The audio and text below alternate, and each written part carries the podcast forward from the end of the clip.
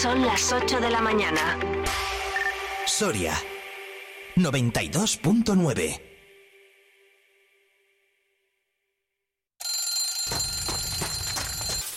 Good morning, everyone. Vive la mañana. Vive la mañana Soria con Alfonso Blasco.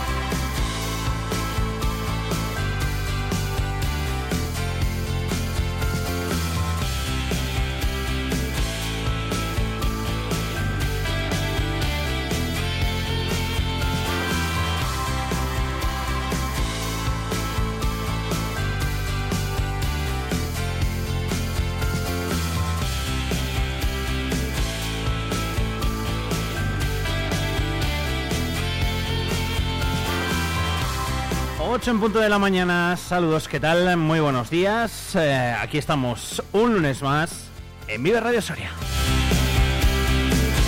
Os acompañamos hasta las 12 de la mañana, como cada día, en este lunes 13 eh, ya del mes de noviembre. Un lunes eh, cargado de información, cargado de actualidad, con muchas cosas que contaros. vamos a estar, como decimos, hasta las 12 en este día que amanece, bueno, pues con temperaturas algo más altas que días anteriores. 11 grados son los que tenemos ahora mismo en el exterior de nuestros estudios aquí en Soria Capital. Enseguida vamos a detallar más en profundidad la información del tiempo y también eh, las noticias más destacadas de la jornada.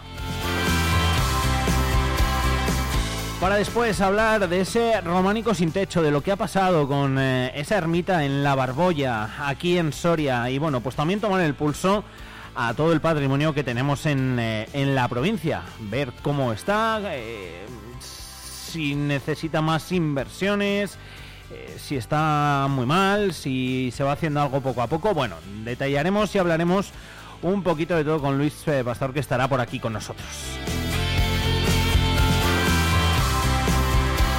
También se pasará por nuestros estudios Benito Serrano, presidente del eh, Partido Popular aquí en Soria. Concentración en el día de ayer en todas las capitales eh, del país, en todas las capitales de España, también aquí en Soria donde según su delegación del gobierno había 1.500 personas en la Plaza Mariano Granados, según el Partido Popular había 3.000, así que ese típico también eh, ya baile de cifras lo analizaremos y de eso hablaremos eh, con Benito Serrano, una entrevista en la que también estará Iván Juárez, eh, director de Promecal aquí en Soria.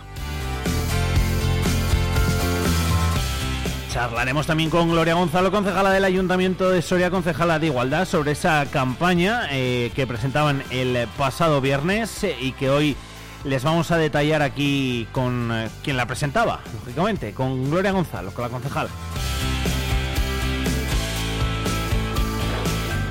Repaso a la jornada deportiva, lo que dio de sí eh, la victoria del eh, Grupo ERCE, la victoria del Balomano Soria y el empate del Club Deportivo Numancia. Así que con Sergio Recio a las 10 de la mañana, como no podía ser de otra forma, hablaremos de deporte.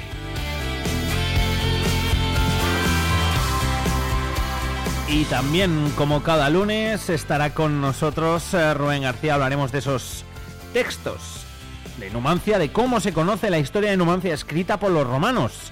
Estamos cada lunes repasando la historia con uno de esos textos en la que y en los que nos dice mucho, mucho también del carácter incluso internacional que ha adquirido la palabra Numancia por lo que fue y lo que representó en la historia. Y vendrá por aquí también Jaime. Hablaremos como cada lunes eh, de las noticias con nuestra sección más friki, noticiario friki, el que nos toca hoy, en el cual analizaremos también, bueno, pues todo lo que tiene que ver con eh, videojuegos, películas, series, plataformas digitales, libros, cómics, etcétera, etcétera, etcétera. Eso será a eso de las 11 de la mañana, así que todavía queda un ratito para ello. De momento son las 8 horas y 5 minutos y lo que os recordamos es eh, que nos podéis escuchar en el 92.9 aquí en la provincia de Soria, en la sintonía de Vive Radio y que si nos queréis escuchar a través de internet también podéis hacerlo. En viveradio.es, ahí entras, seleccionas tu emisora, seleccionas Soria y puedes escuchar en directo a través de nuestro streaming o acceder a los podcasts, podcasts que cada día subimos eh, con todo lo que ha dado de sí el programa, lo que ha dado de sí la mañana y que podéis escuchar, compartir, eh, reescuchar lo que queráis, como siempre en Spotify, en iVoox, en Apple eh, Podcasts, en Amazon Music, en todas las plataformas.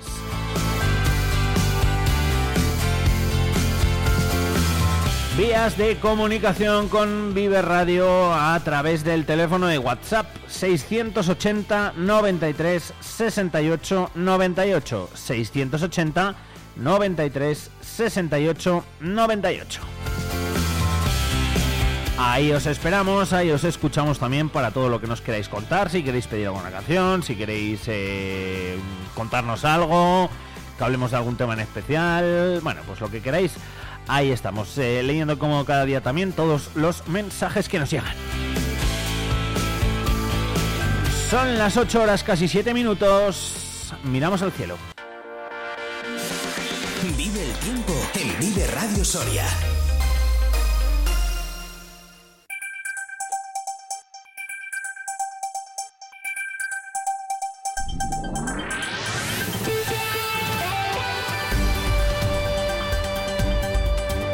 Soria amanece con termómetros que ahora mismo marcan los 11 grados aquí en eh, la capital. Ha chispeado un poquito a primeras horas de la mañana. A esta hora, por lo menos justo antes de entrar yo al estudio, no lo hacía. La mañana no está fría, no hace fresco. De hecho, tenemos esos 11 grados, eh, pero vamos a ver qué es lo que va a pasar en el día de hoy. Nos acercamos hasta la Agencia Estatal de Meteorología. Iván Álvarez, buenos días. Buenos días, comenzamos la semana en la provincia de Soria con intervalos de nubes altas, descartando precipitaciones, pero que podrían conllevar brumas y bancos de niebla matinales. El viento va a soplar del suroeste de forma ligera y temperaturas en ligero ascenso. Alcanzaremos de máxima los 19 grados en Almazán y los 18 en Soria o en Ciudad de Osma. Es una información de la Agencia Estatal de Meteorología.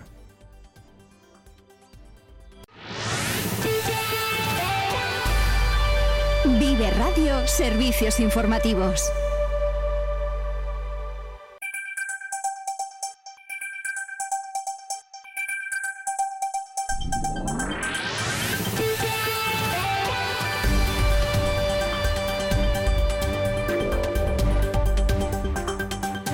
El Partido Popular llena a Mariano Granados contra la amnistía. Mariano Granados se llenaba para mandar un mensaje de oposición a la amnistía a los responsables del procés. Un acuerdo con el que Sánchez garantiza su investidura, como había solicitado el presidente del Partido Popular, Benito Serrano, desmarcándose de los actos de los radicales de extrema derecha en Ferraz, la manifestación en Soria, a la que se unían miembros de Vox, eh, ha discurrido de forma pacífica. Su delegación cifraba en 1.500 las personas y la asistencia, mientras que el Partido Popular hablaba de 3.000. Benito Serrano. Yo creo que aquí solamente hay un objetivo y el objetivo está muy claro. Por un lado, el Partido Socialista seguir en el gobierno, por otro lado, eh, no ir a la cárcel. Y a partir de ahí son excusas de absolutamente todos los que como decía Feijó, creo que dependen de la nómina del Partido Socialista. En este caso, el alcalde de Soria, eh, esas manifestaciones, yo el otro día cuando las leí no daba crédito. Es decir, al final decir que esto es una oportunidad, ¿una oportunidad de qué? Una oportunidad de que nos hagan ciudadanos de segunda, una oportunidad de que eh, nuestras infraestructuras, el dinero que va a venir a la comunidad, todos los fondos eh, tengan preferencia unas comunidades sobre nosotros. El presidente del Partido Popular de Soria fue el encargado de leer el manifiesto que cerró la protesta en la que sonaba también el himno de España. Decía, quieren nuestro silencio, pero van a tener una respuesta serena y firme. Tenemos la convicción de que la democracia española prevalecerá. Y esto lo que representa ya es un hartazgo a esta política que, que se ha llevado a este engaño masivo que se ha hecho por parte del presidente en funciones del gobierno de, Sánchez, pero también del resto del Partido Socialista que la acompaña, ¿no? porque esto no se puede llevar a cabo si no es con los votos de todo el Partido Socialista, por lo menos de los representantes que tienen en el Congreso de, los Diputados. Poco después, Vox se concentraba frente a la sede del Partido Socialista en Soria. Vox Soria, una vez culminada la manifestación en Mariano Granados, ha querido dejar patente su oposición a la amnistía frente a la sede del PSOE, donde su presidente Mariano Laya leía un comunicado. A quien escuchamos es a Fernando Castillo. Para España se ha vuelto de una gravedad eh, profunda y muy complicada. Eh, los sorianos están viendo cómo estamos siendo humillados por esta ley de amnistía, que realmente lo que va a provocar es que los sorianos tengamos que pagar en derechos, en libertades y sobre todo en, dignidad esta, esta cruel traición que, vamos a sufrir, eh, en aras simplemente a que Pedro Sánchez se perpetúe otros cuatro años más en la Moncloa. Castillo destacaba que ayer no era un día en el que había que hablar de partidos, sino de personas y de la unidad de España bajo un objetivo común. Por tener la dignidad de que quien manda es aquel que eligen los españoles y que sale por mayoría, no quien tiene que sumar votos para estar en un sillón que no le corresponde. Por la igualdad de los españoles y por la no injerencia del legislativo en el Poder Judicial. Por el unión de España, porque no nos pueden tomar el pelo como lo están haciendo. No quiero tener un presidente que sea autoritario que, tenga todo el poder para él. Esto es España y que a los traidores tienen que ir al paredón. hay palabras. Es un traidor a España como, como Fernando VII. Hombre, yo por la libertad de los españoles y la igualdad ante todo, porque si no hay igualdad, pues malmente. Que por lo menos sepan que no estamos contentos los españoles con lo que está pasando. Bueno, lo que han escuchado son palabras de algunas de las personas que iban a esa concentración del Partido Popular en Mariano Granados. Ahora sí escuchamos a Fernando Castillo, eh, representante de, Vox, concejal en el Ayuntamiento de Soria, decía que no había que hablar de partidos sino de personas. Eh, hoy es un día para la ciudad de Soria en la que no hay siglas de partidos políticos. Hoy es un día para los sorianos que entiendan la gravedad que estamos manifestando y por lo tanto hoy no vamos a hablar de diferencias entre una convocatoria y otra. Los sorianos eh, legítimamente tienen derecho para acudir a la plaza de Mariano Granados, tienen derecho hecho para acudir a las sedes socialistas y expresar lo que, lo que ellos crean oportuno. También eh, se recogía el testimonio de muchas de esas personas, en torno a 100, que se acercaban hasta la sede del Partido Socialista convocadas por dos. Esto era lo que nos contaban. Muy indignada porque este nos está llevando a la separación de, de España, vamos. Nos van a imponer una España troceada y los sorianos ya tenemos bastantes, bastantes problemas que nos están olvidando para que ahora todavía estemos mucho más. Están dejando este país los socialistas hecho una mierda y tenemos que salir todos a la calle y defender este país como sea. Los españoles no merecemos estar viviendo en libertad.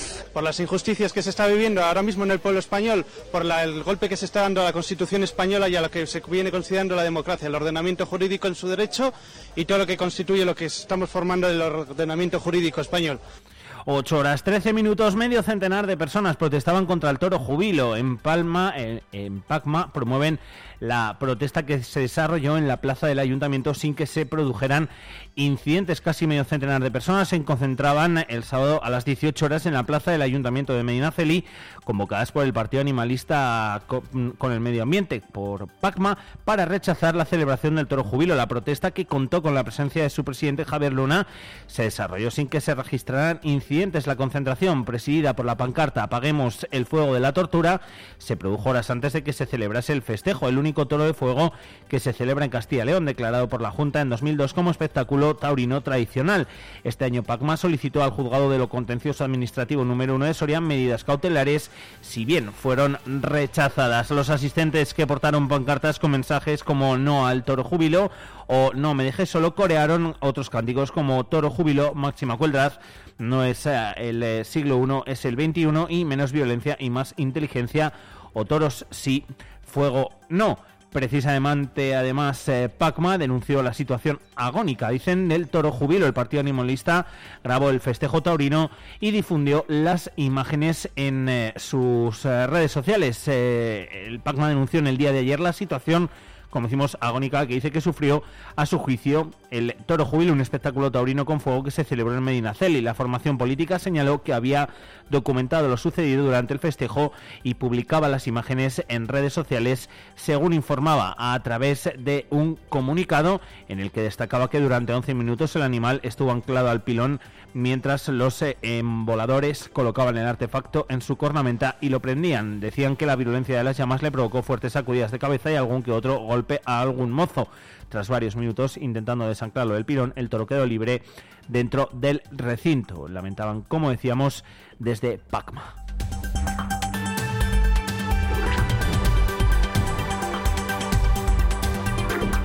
Y precisamente la semana comienza con todo el país atento al debate de investidura de Pedro Sánchez, después de que el Partido Socialista y Junts se ganaron un acuerdo la pasada semana un acuerdo por el que el Partido Popular convencaba las eh, concentraciones en todas las capitales eh, españolas ah, que acabamos de contarles. Este acuerdo entre Junts y Partido Socialista incluye la ley de amnistía para todos relacionados con el procés desde el año 2012 y también la apertura de los socialistas a plantear un referéndum de autodeterminación y a cambiar las condiciones de financiación de Cataluña. Desde Castilla y León, el presidente de la Junta cargaba en una declaración institucional contra ese pacto de investidura. Alfonso Fernández. Sánchez ha convertido la política española en un mercado donde ha cambiado votos por perdón a delincuentes y privilegios económicos a sus socios separatistas. Ahora, con este pacto, Sánchez abre las puertas a la independencia de Cataluña por la vía de hecho, poniendo sobre la mesa expresamente la posibilidad de un referéndum separatista. Un pacto que también ha tenido su impacto en la provincia de Soria. Eduardo Mazo, concejal socialista de San Pedro Manrique, ha abandonado el Partido Socialista por su disconformidad con la amnistía. A partir de ahora figurará como concejal no adscrito. Y Soria ya también ha criticado los acuerdos entre Junts y PSOE. Afirman que la condonación perdón, de la deuda y las concesiones fiscales a Cataluña harán que Soria siga décadas siendo postergado. Ángel Ceña es portavoz de Soria ya y decía y criticaba esos acuerdos afirmando que los acuerdos provocarán que Soria siga décadas sin ver finalizadas las infraestructuras por las eh, concesiones eh, económicas a Cataluña. Lo escuchamos. de Soria ya sobre los acuerdos de investidura. En primer lugar, quiero decir que estamos en desacuerdo con la condonación de deuda a Cataluña por un importe de 15.000 millones de euros. También estamos en desacuerdo con la inversión en función del Producto Interior Bruto nominal de los ciudadanos de cada comunidad autónoma, porque eso supone que los ciudadanos sorianos nos vamos a ver desplazados. También estamos en desacuerdo con el traspaso del 100% de los tributos a Cataluña. Eso va a suponer que los sorianos vamos a vernos postergados en cuanto a las inversiones del Estado durante varias décadas más. Estamos en desacuerdo con la ley de amnistía, que probablemente sea inconstitucional, pero que lo que es seguro es que es muy injusta. Y queremos condenar los actos de violencia que se están produciendo estos días en las calles porque Soria ya ha estado mucho tiempo en las calles, mucho tiempo en concentraciones, manifestaciones y jamás en ninguna de ellas ha habido ningún acto de violencia. Desde aquí mandar nuestro apoyo a las fuerzas y cuerpos de seguridad del Estado que se lo merecen profundamente. Por su parte, el alcalde de la capital eh, ha preferido no manifestarse hasta conocer la letra pequeña del pacto. Cuestiones como la cesión del 100% de los impuestos a Cataluña, que algunos eh, consideran que crearía la solidaridad entre regiones.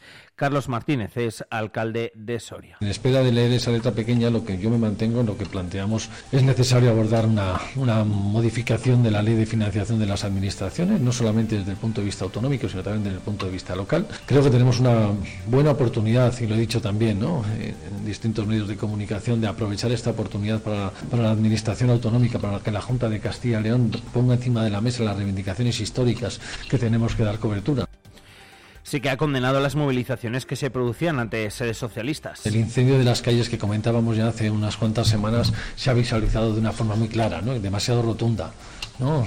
a la que hay que condenar y algunos las condenan prácticamente por arrastre. ¿no? a las sedes del Partido Socialista Obrero Español, ¿no? que legítimamente está buscando lo que la ciudadanía marcó con su, con su respaldo ciudadano a cada una de las formaciones políticas, ¿no? que es la estabilidad en torno a un gobierno que avance en derechos y en avance en libertades. ¿no? Y en eso no nos vamos a mover ¿no? desde el Partido Socialista en Soria. Mientras tanto, la Junta de Gobierno Local del Ayuntamiento de Soria aprobaba una ampliación de 180.000 euros del presupuesto de las obras del Cerro del Castillo. Escuchamos de nuevo a Carlos Martínez lo que va apareciendo ¿no? hace que tengamos que estar en una permanente adaptación ¿no? de lo que es el proyecto original a, lo que realmente ¿no? va, va, surgiendo y apareciendo en, en, esta, en esta obra. ¿no? Las cartas arqueológicas nos habían dado cierta información, pero lógicamente al, al, comenzar a hacer la ejecución van saliendo eh, cada vez más, bueno, más, más recursos arqueológicos que tenemos que intentar de alguna forma aprovechar. Del Ayuntamiento a la Diputación porque se aprobaba la subida de varias tasas de servicios públicos, derechos de examen, el alojamiento de residencias y otros centros de mayores, recogida de basuras y servicios de bomberos. Unos incrementos que el Grupo Socialista consideraba excesivos y para los que ha votado en contra Esther Pérez, es portavoz del PSOE en la Diputación Provincial. Los incrementos superan en muchos casos y con creces a lo que es el IPC. Y además entendemos que con la actual eh, situación de especial dificultad para ayuntamientos y familias, pero no la de la Diputación, sí que se podría haber asumido eh, amortiguar esa subida. A lo que el líder popular y presidente de la Diputación, Benito Serrano, contestaba de la siguiente manera. Usted sabe perfectamente que no se puede hacer una subida en base al IPC. Las tasas son tasas, llevan su estudio económico y ese estudio económico usted hasta el tope podrá aplicar lo que quiera. Eh, aquí vino la pandemia, no se ha tocado ninguna tasa, no se ha tocado absolutamente nada, pero sí que es cierto que la vida ha subido, se han ido actualizando pensiones y sueldos, no tasas, con, con IPCs y la Diputación tendrá también que de alguna forma equilibrar sus cuentas. En el mismo pleno, de igual manera que ocurría en el Ayuntamiento de Soria hace unos días, la aprobación eh, de una declaración institucional en contra de la violencia de género de la Diputación Provincial salía adelante con la abstención de Vox, PP eh, y PSOE votaban a favor.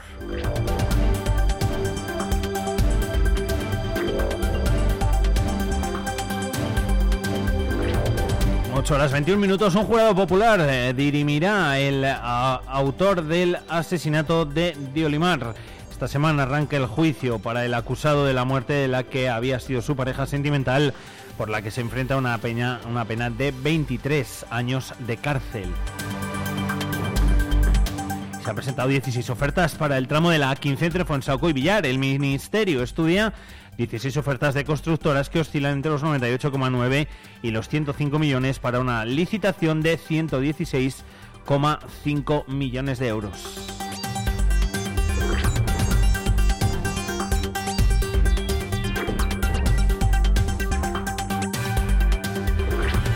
El Burgo de Osma se convierte en la sede de la segunda edición de la Feria de Empleo organizada por la Cámara de Comercio de Soria. En total serán 25 las empresas que se den cita en el Centro San Agustín el próximo 21 de noviembre. Una cita cuyo objetivo es trasladar al mundo rural las oportunidades que ofrece el emprendimiento. Y es que la tasa de paro en Soria se mantiene cuatro puntos por debajo de la media nacional. Una cifra que desde la Junta ven con buenos ojos, pero a la que añaden un matiz. Mariano Berganzón es consejero de Industria, Comercio y Empleo.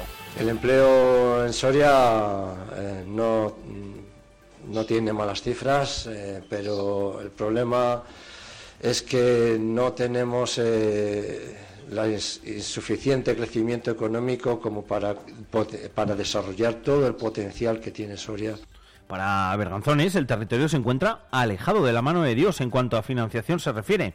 Lo escuchamos. Tenemos un gran potencial y, sin embargo, estamos, eh, vamos a decirlo coloquialmente, dejados de la mano de Dios por parte del gobierno socialista. Estaría bien no tener que pagar impuestos para que se se dedicara en esos impuestos a pagar la deuda de otras regiones y que se invirtieran aquí en Castilla y León. Una falta de recursos sobre la que también se manifestaba la Cámara de Comercio de Soria, Alberto Santa María, su presidente. No podemos permitir o tenemos que trabajar para que no haya fuga de talentos, no haya fuga de mano de obra, no haya fuga de personas y a su vez generar un ecosistema lo suficientemente atractivo para que puedan venir gente de otras provincias o que vean en Soria como un lugar para poder trabajar o para poder vivir.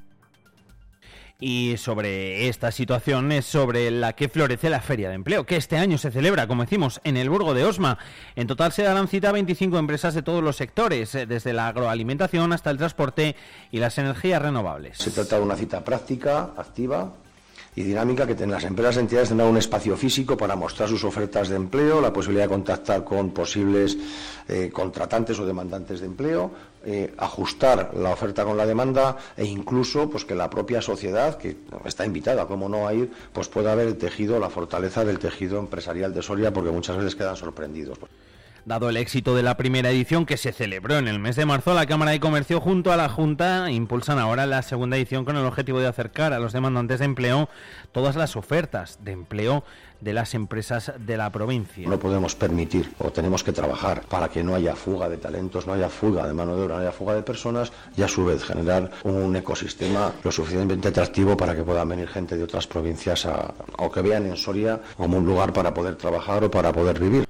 En deportes, el Numancia se deja otro empate en casa cinco minutos del final. Un gol de Oscar de Frutos ponía por delante a los rojillos, pero Vinque igualaba el encuentro a última hora. El eh, suelo entre el Numancia y el Sanse en los pajaritos enfrentaba a dos rivales por el ascenso, una batalla en la que los rojillos tenían un exigente reto para aumentar su racha de ocho jornadas sin conocer la derrota. Javi Moreno avisaba de que era un encuentro muy atractivo y no le faltó razón. Durante los primeros 45 minutos se había dos equipos muy bien plantados en el campo. Los locales mantenían esa presión alta, pero el Sanse respondía con pocas pérdidas y con un buen nivel de juego. Carlos González fue el que más lo intentó y Lupu el que más cerca estuvo del gol con un cabezazo que se marchaba por encima del larguero. En la segunda parte el Sanse comenzaba a asomarse sobre la portería de Dorronsoro, pero en el minuto 68 el balón parado daba otra alegría a los locales. Oscar de Frutos adelantaba el Numancia, el central confirmaba su buen hacer en defensa con un gol muy importante. El buen hacer del equipo soriano tenía por lo tanto recompensa. Falta de cinco minutos eh, se escapaba la victoria.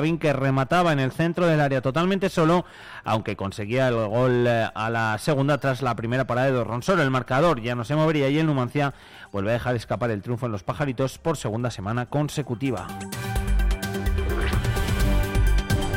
El grupo ERCE se deja un punto en casa ante Palma y es que los celestes vencen en el quinto set a un rival que llevó al límite a los de Alberto Toribio. La baja de Ale San Martín sigue haciendo daño al grupo ERCE Soria o al menos así lo parece. El conjunto celeste ha vuelto a la senda de la victoria en los pajaritos, pero no sin sufrimiento. Los de Alberto Toribio se llevaban el partido ante Palma en el quinto set, dejándose su primer punto en casa en lo que va de temporada. El liderato vuelve a ser eh, compartido con eh, Unicaja Almería.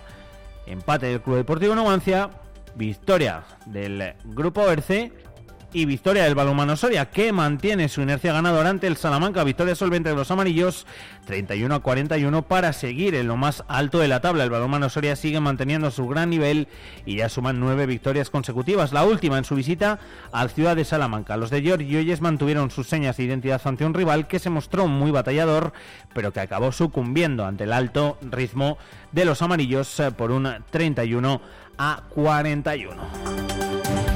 Por cierto, que gran estreno de El sueño de la Copa en Cines Mercado. El equipo al completo asistía al primer pase del documental producido por la 8 Soria. El sueño de la Copa llega a la gran pantalla. Cines Mercado ha cogido el estreno del documental producido por la 8 Soria, dedicado a la Copa de Rey de Voley que ganó el grupo ERCE, por entonces Río Duero.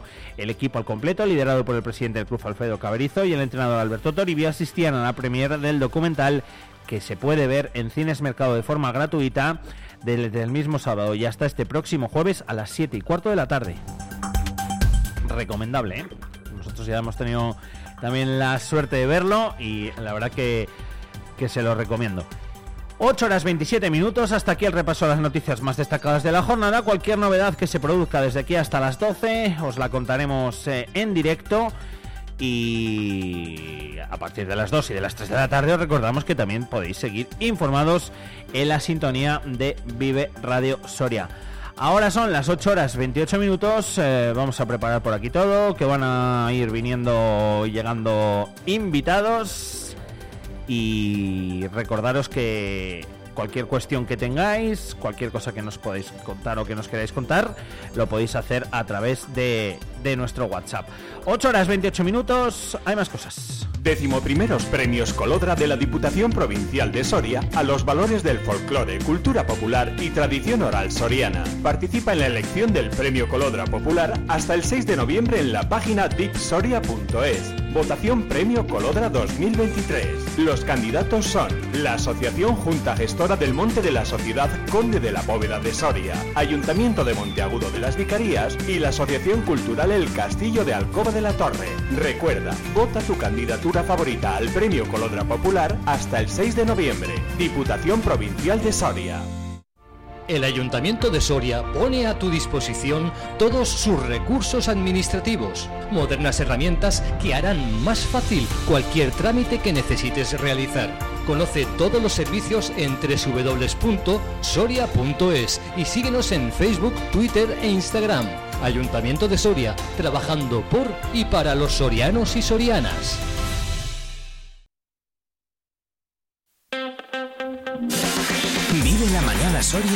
Con Alfonso Blasco.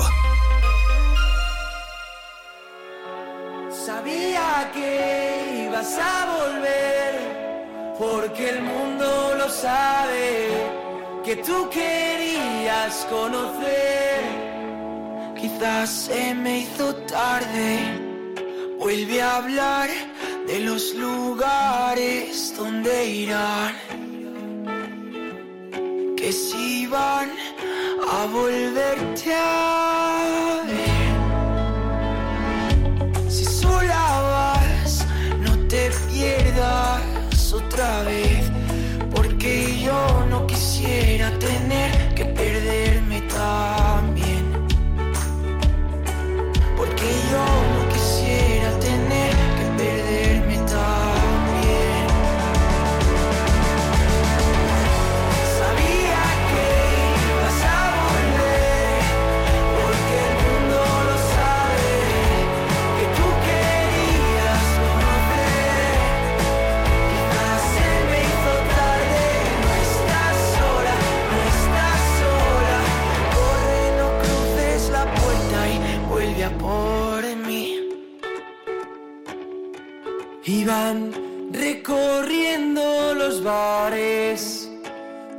mires, no me mates.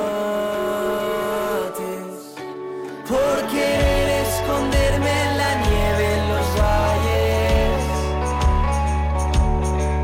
Por querer esconderme lejos de ciudad. A ver. Sabía que ibas a volver.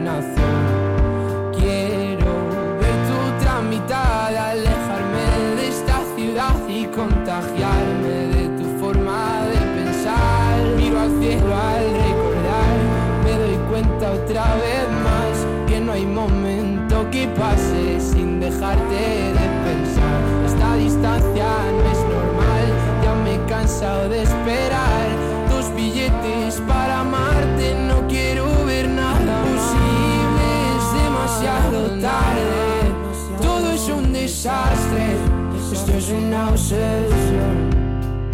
No me sirven tus pocas señales, ya nada es como antes, me olvido de quién soy. ¿Qué me has hecho? ¿Dónde estoy? No vas de frente, es lo de siempre y de repente estoy perdiendo la razón. Cien complejos sin sentido latidos y tu voz y ya no puedo. Que no sé a dónde voy, no es real. Hace ya tiempo te volviste uno más. Y odio cuando estoy lleno de este veneno y oigo truenos si no estás. Imposible demasiado tarde. Todo es un desastre, esto es una obsesión. No me sirven tus pocas señales, de nada es como antes, me olvido de quién soy. ¿Y dónde estás? La verdad es que ya van mil noches malditas sin tu abrazo es algo raro, estoy viciado a tu amor, a tu amor, a tu amor, amor, no, no. Ya, na, na. Quiero verte, verte, verte, que se acabe ya.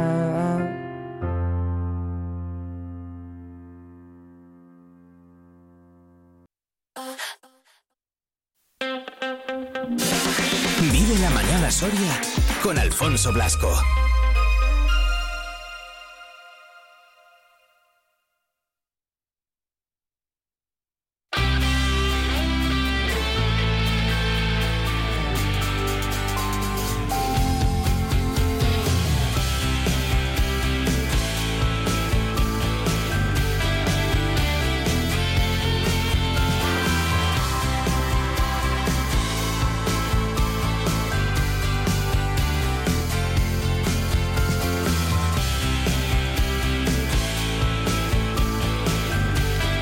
Seis minutos son los que pasan ya de las 8 de la mañana. Continuamos aquí en el 92.9 en la sintonía de Vive Radio.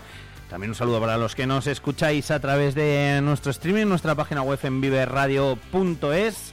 Estoy por aquí muy bien acompañado en nuestros estudios, lo contamos la semana pasada y es que veíamos, eh, bueno, pues cómo se había derrumbado la cubierta de la iglesia románica de, la Barbolla. Yo siempre que veo alguna noticia de estas, pues la verdad que eh, mm, me da pena, me da pena, no sé si es porque me pongo yo a acordarme y a pensar pues en toda la gente de, allí, del pueblo, en toda la gente que va, en toda la gente que ha pasado, en el patrimonio, en lo que significa, en las historias que, habrá dejado también, eh, eh, bueno, pues la iglesia, en, en todo, un poco mirar al pasado. No sé si es que yo soy romántico o es que es así. Luis Pastor, ¿qué tal? Muy buenos días. Buenos días. ¿Cómo estamos? Bueno, bien, bien. Estamos bien. ¿Esto es que yo soy romántico o es que en verdad tengo un poco de razón? Bueno, tienes un poco de razón. Es decir, la, la sensibilidad por el patrimonio además está creciendo en los últimos años también en los pueblos. Antes era una cosa como de intelectuales, de, amantes del arte, pero ahora también la gente del pueblo ama, ama su propio patrimonio. Hmm. La verdad es que yo, claro, me pongo a pensar y, ves las imágenes, imágenes que, habéis compartido en, en, Twitter dentro de ese románico eh, sin techo. Mm, y, jolín, pues, pues no sé, pues, pues, pues, da un poco de pena. Y lo primero que uno piensa es, eh, ¿tiene valor yo entiendo que sí, todo el patrimonio tiene valor, lógicamente. Tiene, tiene valor, tiene mucho valor. Eh, cada, cada iglesia guarda, mm, guarda secretos del entorno, de la localidad, de, sus habitantes. Eh, lo que sucede es que mm, hasta ahora no se le ha dado valor no se le ha dado valor. Entonces, simplemente el poder eh, visualizar unas ruinas antes de que desaparezcan ya tiene valor. Es mm. decir, visitar, por ejemplo, eh, Villabuena y ver la iglesia de San Bartolomé, que está en un cerro al lado de la, al lado de la, mm, de la dehesa de la Rueda, con las vacas eh, al fondo, pues tiene un valor cromático y medioambiental importante también. Sí, sí. Eh, luego además siempre, eh, en cuanto hacemos un poco, salimos un poco, ¿verdad? De, nuestro, bueno, de nuestro pueblo, de la ciudad, de donde sea, y visitamos otras, siempre nos fijamos pues precisamente en eso, ¿no? En las iglesias, en los monumentos que, que, hay, en los que tiene. Y bueno, pues si en este caso vamos a ir a la Barboya, lo que vamos a ver es lo que ha pasado, ¿no? Que es que se ha derruido parte de la, de la cubierta. Lo compartíais en, en redes sociales esas imágenes y lo que se veía es eso. Sí, el pasado 9 de noviembre, o la noche del 8 al 9 de noviembre, se cayó pues casi casi la mitad de la techumbre, lo que limita eh, con el ábside, ¿no? que es lo que peor estaba, porque en el muro norte ya se habían empezado a desprender piedras, creo que en el 2012, Blas Gonzalo ya denunciaba en 2012 en, en, la, en su canal de Facebook que esa iglesia mm, corría peligro. Pero desde, claro, desde 2012 hasta el 2023 han pasado 11 años. Como no se ha hecho nada, pues se ha caído esa cubierta, la mitad de la cubierta, ¿no? Quizá con unas pequeñas obras de intervención en su tiempo. Ya en el 2008 se hablaba de que se publicaba la prensa de que se iba a restaurar o rehabilitar la, la, mm, la iglesia, pero como no se hizo nada, pues al final, eh, mal que no mejora, empeora, claro. Esto, yo sin tener ni idea, Luis, esto, esto es irrecuperable ya. No, no, no, no. Ah, vale. No, eh, por ser es recuperable. Lo que sucede es que la historia, estamos en el 2023. Evidentemente esto me imagino que saltará a la prensa nacional. Es una iglesia románica que se deja caer en el 2023, en pleno siglo XXI. Entonces, eh, esto puede ser eh, un empujón para que se recupere. Es decir, eh, si esto hubiera pasado en 1960, en 1960, 62, 63, 64, se cayeron decenas de iglesias en Soria, bueno, por no decir centenas, vamos a decir decenas, que me vienen a la cabeza ahora. ¿Qué pasaba entonces? Como no se hacía nada, eh, después entraban los expoliadores, eh, el paso del tiempo y al final pues se convertía en pues en un majano que, que diría Sa, eh, Riruejo, ¿no? Don Clemente San Riruejo. Al final una ermita se convierte en un majano, en un montón de piedras. Pero yo creo que ahora hay una mayor sensibilidad. eh, me imagino que la Junta de Castilla y León, la eh, Cultura, eh, la Consejería de Cultura, pues eh, ponga manos a la obra. ¿eh? Ya te digo, si hubiera pasado hace 50 años, pues esa iglesia desaparece, porque pasado mañana llega un camión grúa, se lleva la portada, mm, lo que más rápidamente se llevan es la portada. Tenemos documentadas, por ejemplo, en Centenario de Andaluz, la ermita de la Virgen de Linares se robó la portada en 1993. Mm, O sea que mm, pero yo creo que ahora mm, hay mayor sensibilidad y me imagino que la Junta de Castilla y León y el Obispado, que es el propietario, también el Ayuntamiento de Quintana, puedan hacer algo, no lo sé. Eh, mm, al final, bueno, pues mm, independientemente del valor que tenga, que me imagino no, que habrá algunas que tendrán eh, más valor que otras, eh, lo que decía yo al principio, el, sentimiento y, todo y las historias que, albergan, pues eh, están ahí. Y, para los habitantes de la Barbolla, pues eh, su iglesia será la mejor seguramente, como para los habitantes de cualquier localidad. Pero estamos hablando de, de patrimonio románico que muchas veces presumimos en Soria de ello y del rico patrimonio que tenemos. Pues sí, el, claro, evidentemente todas iglesias guardan una historia, su pasado, en los archivos a veces, ¿no? En el caso de la Barbolla ha sido el investigador, historiador José Mi Lorenzo el que más ha investigado sobre los libros de fábrica de la Barbolla en el archivo diocesano, ¿no? Por él sabemos pues muchos datos de cuando se hace un cementerio en el atrio, quién es el herrero que hace las puertas de hierro, sabemos quién es quién hace el primer retablo, no el que está ahora, que se sustituye en el siglo XVIII, en el, siglo XVIII por el que está ahora, Eh, se sabe muchas cosas y cuando leemos el libro de fábrica todo aquello que la Iglesia recaudaba a través de los diezmos y primicias que los habitantes de la propia localidad pagaban para mantenimiento de la Iglesia. Entonces, claro, en, en- todas las obras hay mucha historia de los pueblos. Ahí aparecen las personas que eran mayordomos del- de la iglesia, aparecen quién pagaba, cuántos correos se pagaba, cuántas fanegas de trigo, etcétera, etcétera. Y claro, todo eso es un patrimonio que la gente del pueblo lo ha ido heredando. Sabemos en el, en el caso de la Barbolla incluso los precios, porque José Miroenzo así nos lo dice, los precios de las gradas de las tumbas a tres niveles. Eh, la primera gradas, las primeras gradas varían más, las del medio menos, las de atrás menos, y los párvulos, los párvulos que eran los niños que morían, pagaban mucho menos, ¿no? Y estamos hablando de mediados de- del siglo XIX, cuando se hace el último eh, rompimiento de sepulturas que se llama. Es decir, al final eh, ahí están enterrados sus antepasados, pero se rompían las sepulturas, es decir, se sacaban, pasado un tiempo, se sacaban los huesos, igual que ahora, si la tumba no es de tu propiedad, y se llevaban a la huesera, que también la huesera está ahí, al lado del atrio, en el, en el, en el lado meridional de la iglesia, entre el ábside y el presbiterio hay una huesera donde resca- descansan los antepasados del- de la barbolla. Entonces, eh, todas las iglesias guardan debajo de sus suelos eh, las tumbas de los antepasados que hicieron posible la construcción de esa iglesia muchas veces. Fíjate, si esto no se recupera, Luis, a- a- aquí se cierra el ciclo y el libro, como decías. Sí, evidentemente tenemos cientos de casos en Soria, ¿eh? Es decir, el año 2015 se roba Castellanos del Campo, en el 2018 San Lorenzo de Boillos en Vos. Mm, es decir, llega un momento en que en que todo desaparece, sobre todo cuando no hay población. En el caso de la Barbolla, eh, ¿qué le ha pasado a la Barbolla? Que no, no han tenido esa desgracia a otros, otros pueblos. Es que no hay nadie que viva allí. Hay el único que resiste Lorenzo, que se ha jubilado este año, que lleva, vive en Tardelcuente y, y lleva tierras en, la Barbolla. Entonces, claro, él no ha podido hacer frente a nada. Además, además él siempre lo dice. Eh, cuando se fueron mis padres de la Barbolla, eh, la iglesia me requirió la llave del, edificio, la iglesia con mayúsculas, o el cura, la diócesis, y a partir de entonces yo no pude hacer nada en la iglesia. solamente lo que ha hecho en la iglesia ha sido eh, dar parte a veces de cuando entraban en la iglesia. La puerta de la iglesia está abierta, pero mm, no ha dado parte. Nosotros estuvimos en esa iglesia, hemos estado dentro varias veces, tres veces, eh, una en el año 2020, en noviembre, otra el 7 de octubre del año 2022 con el señor obispo.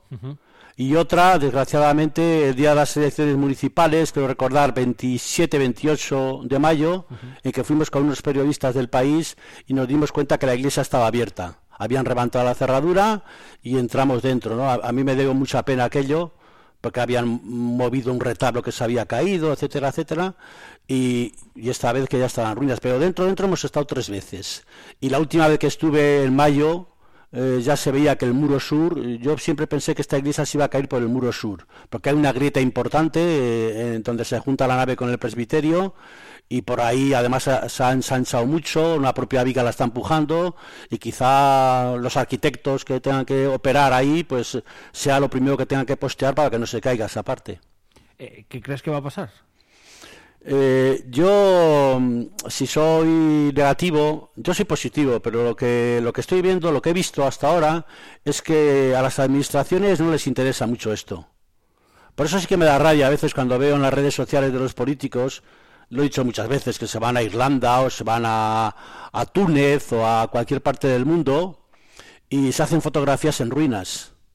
Mm. Claro, nuestras ruinas tienen el mismo valor y en el caso de la Barbolla, claro, es mucho peor, porque eh, la iglesia estaba en pie y se ha caído. Evidentemente esto quedará eh, en la historia. Es decir, eh, Soria ha dejado caer una iglesia románica en el 2023, cuando llevaban ya más de 10, 12 años advirtiendo de que esa iglesia se iba a caer. En esos años no se ha podido hacer nada. Entonces, claro, mi, mi idea es que alguien ahora eh, se le encienda la bombilla y digamos, vamos a recuperar eso.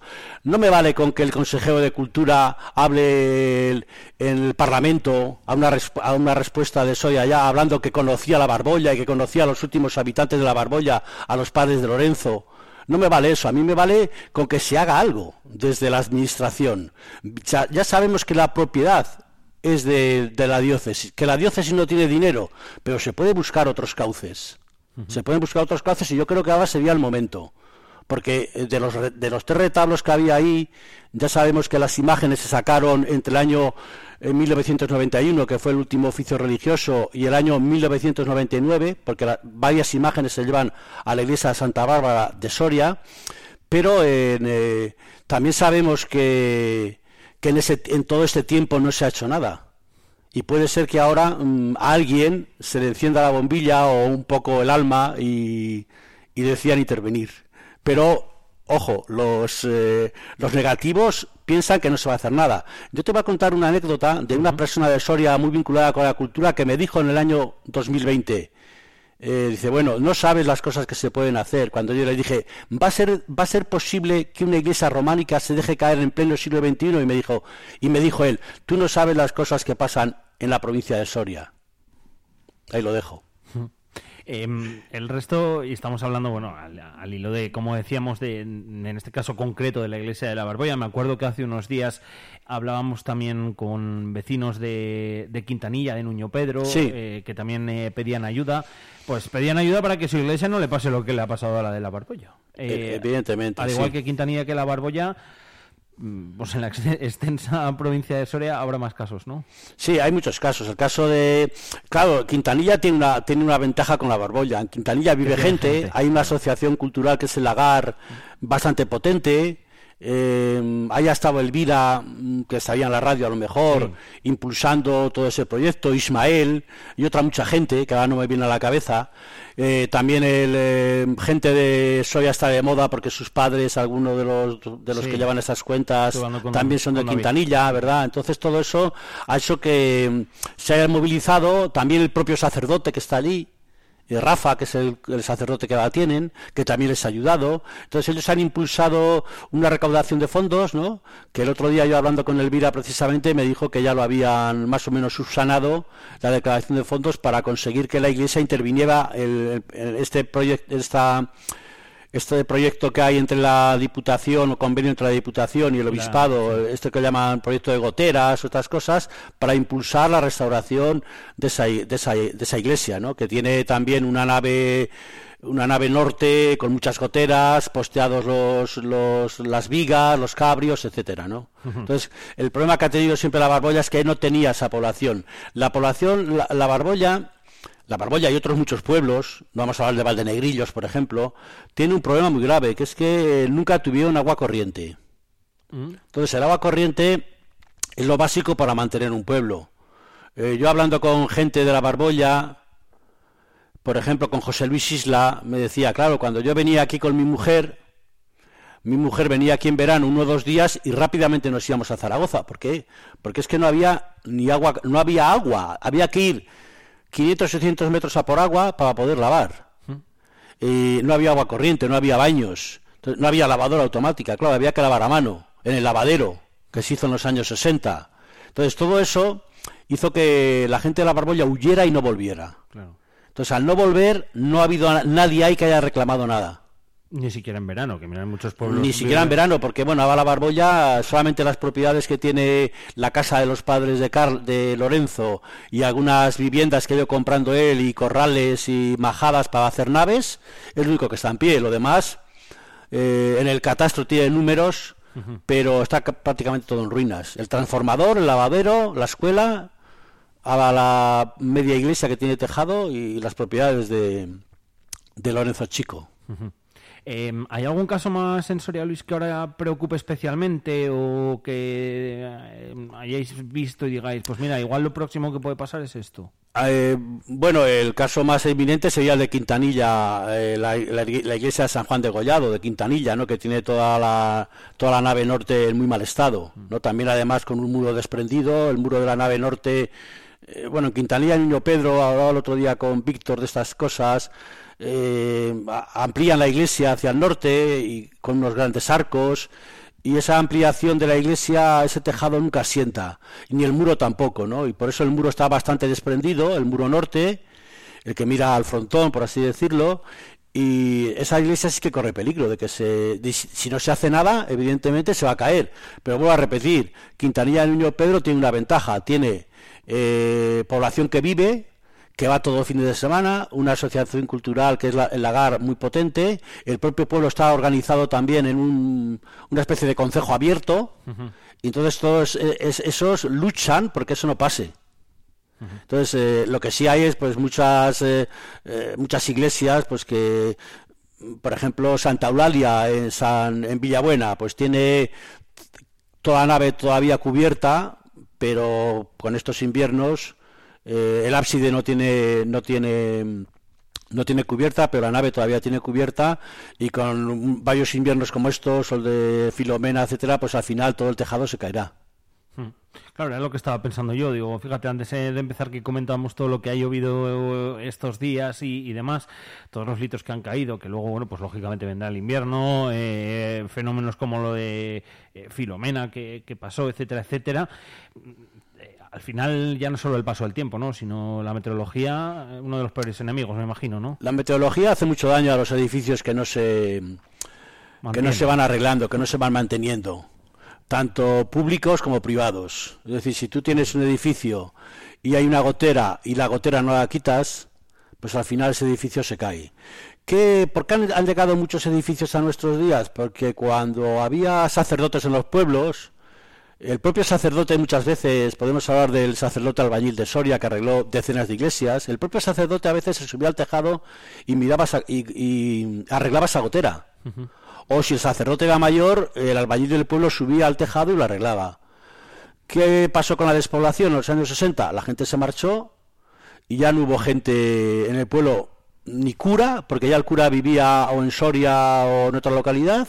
Entonces se cayó. Podemos ver, eh, eh, hablamos del caso de Santo Tomás en Mosarejos, el último cura de allí que se llamaba Do- Don Luftolde. Don Luftolde pidió en los años 60 eh, arreglar el tejado de la iglesia, que tenía un artesonado impresionante. Como no se hizo nada, al final el tejado se cayó de la nave, el tejado de la, mm, del ábside se mantuvo y gracias a ese mantenimiento, cuando llegaron las edades del hombre de 2009 aquí a Soria, el paisaje interior se, se logró recoger y restaurar la parte de ese artesonado que se hubiera desaparecido acá del ábside, pero todo de la nave, es decir, si el ábside, la nave, la iglesia tenía 100 de un 100% de artesonado, al final se salvó un 25%, el otro 75% se perdió. Qué pena. Entonces, es así. Al final, eh, lo que estáis haciendo, lo que hacéis eh, a través de, de redes sociales, eh, de, de esos perfiles que os preocupáis y, mucho por, por- el románico, por el patrimonio, por todo lo que tenemos aquí en la provincia de Soria, os invito a seguirlo, eh, Románico sin techo, donde bueno, pues lo que hacéis es casi casi un catálogo digital y público, ¿no? De todo lo que lo que tenemos y lo que está pasando en Soria y sobre todo reivindicar, ¿no? En casos como el de la Barbolla, eh, la lástima de que no se de que, de que no se haga nada, que se- seguiréis con ello analizando prácticamente cada rincón de la provincia, ¿no, Luis? Sí, eh, a veces eh, gracias a las redes sociales pues contactamos con mucha gente en Mm. esos pueblos y también eh, hay gente que contacta con nosotros como a- la Asociación de Alcozar o como los de Quintanilla Nuño Pedro o por ejemplo como los, los habitantes de Centenera Andaluz, la Asociación de Centenera Andaluz. A veces ellos contactan con nosotros, a veces nosotros contactamos con ellos, por ejemplo con Martín, Martín Matute de, de Magaña, ¿no? Y él nos va enseñando eh, aquellos edificios más apartados, ¿no? Porque hay veces que es muy difícil llegar a los sitios. Por ejemplo, a Nuestra Señora de los Monasterios en, en Magaña nunca habíamos llegado si no hubiéramos conocido a Martín Matute y él nos hubiera llevado. Hay otros edificios que son muy fáciles, ¿no? Porque otra gente ha llegado. Hay San Adrián del Madero, eh, en el Madero, pues es muy difícil llegar. Tienes que conocer a alguien del entorno, bien de Trébao, bien de, de Valdejeña, que te guíe, ¿no? Para que no te pierdas. O arriesgarte tú y, estar dos o tres días hasta que lo encuentras. Esas ruinas. Entonces, el papel de las redes sociales también es muy importante porque se visibiliza todo esto. Y después porque muchas veces se pone en valor algo que los propios habitantes eh, no consideran como importante.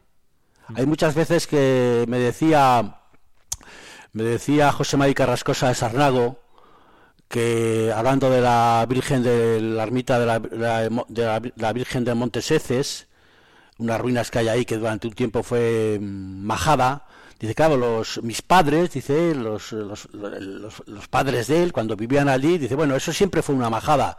Dice, y decía, y dice, se nos pensamos a veces que nosotros hemos inventado el mundo, pero es que antes de nosotros han venido mucha gente y ese edificio ha pasado por muchas vicisitudes. Y ese edificio que pasó, que fue una ermita románica, pasó a convertirse en una majada. Y cuando el padre de José María Carrascosa lo vio, lo vio como majada y siempre pensó que fue una majada. Claro.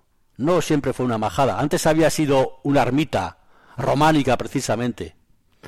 Y como esos muchos casos que, que seguro que también bueno pues eh, hay en la provincia de Soria que como decíamos antes a través de ese románico sin techo en redes sociales a los que invito a seguir pues eh, podéis eh, podéis ver todo todo lo que tenemos aquí en Soria y que seguro que vais a descubrir muchas cosas que no sabíais lo último, pues lo de la iglesia, como les hemos estado contando con ese derrumbe de la cubierta de la iglesia románica de La Barbolla. Luis, muchas gracias por haberte acercado por aquí, por habernoslo contado y, y nada, que seguro que tenemos ocasión de, de charlar más veces. Muchas gracias, Alfonso. Y a ver si la próxima vez que me invites, me invitas porque nos hemos enterado que se va a A rehabilitar eso.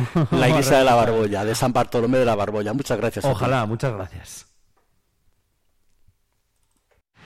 Vive Radio. Esto es Vive Radio. La radio de tu vida. Y esto. Y esto. Tu mejor música. Esto también es Vive Radio.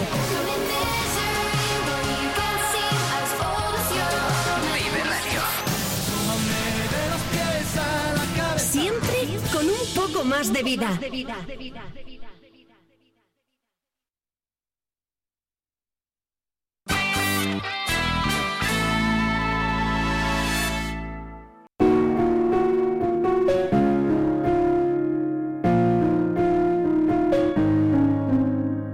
Oigo las sirenas, choco con la realidad. Los ojos abiertos, mucha fragilidad. Preso de la